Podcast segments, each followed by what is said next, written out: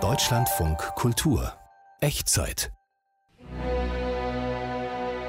Klassik drastisch.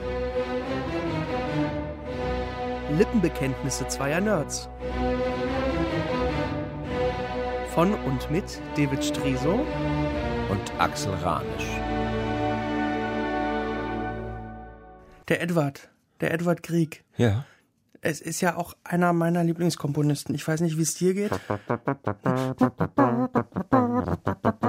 Ist es das Stück, was du heute mitgebracht hast? Nee, weil also Per Gün kennt ja nur wirklich Kennt man jeder. ja. Sogar sein Klavierkonzert kennt jeder. Und ich dachte, ich bringe mal was mit, was nicht jeder kennt. Und zwar seinen einzigen Liederzyklus, Hawk Tussa, das Mädchen aus den Bergen.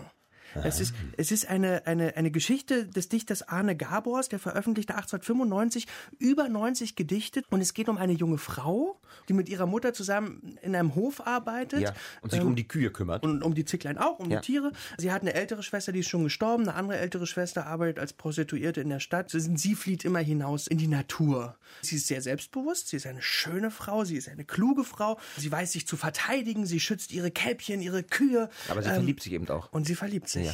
Das erste Mal so richtig schlimm in einen jungen Mann von einem Nachbarhof. Und sie hat mit dem auch was.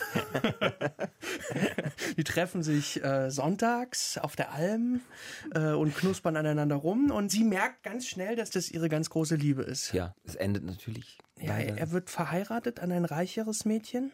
Sie geht leer aus. sie wartet umsonst auf Sie ihn. wartet umsonst auf ihn und tröstet sich am Ende am Bach. Aber das Besondere ist, dass wenn du das nimmst und du stellst dir vor, der Schumann, der Maler oder der Schubert, da- das wären immer Männer gewesen.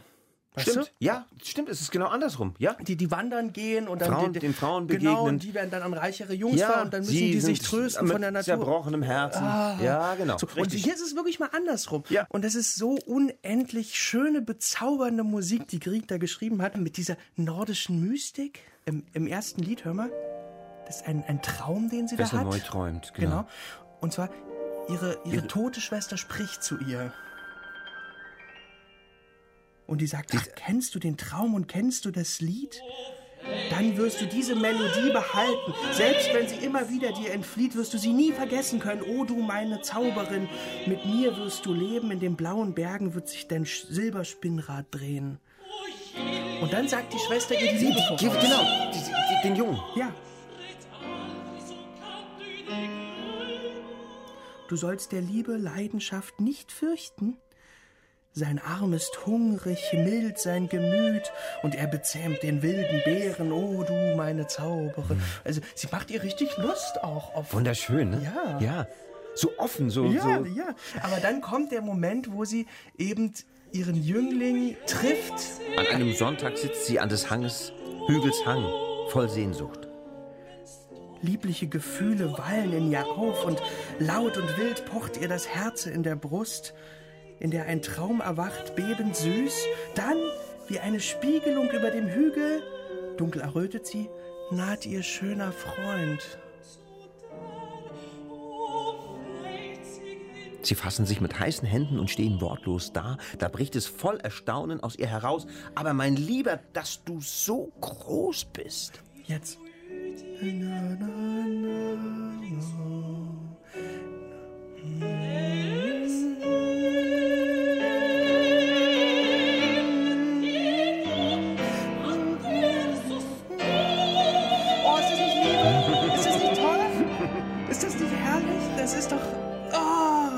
Ich, ich kann mich da so hineinversetzen in diese junge Frau.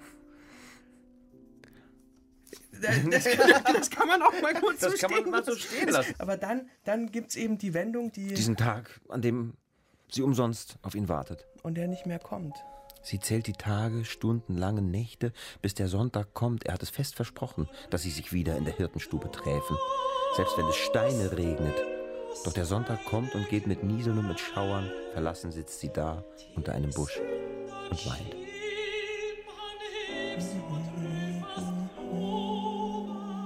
Total schlimm, tragisch. Und am Ende Ja. tröstet sie sich an diesem Bächlein.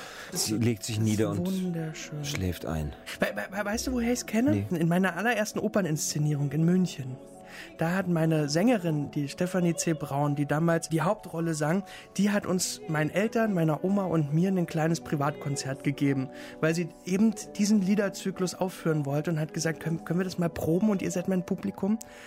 Und dann, und dann waren wir in einem großen Saal und sie hat es ganz allein für uns gesungen und es war so, boah, es war so unendlich schön und seitdem habe ich das, habe ich das Stück in meinem Herzen. Das verstehe ich.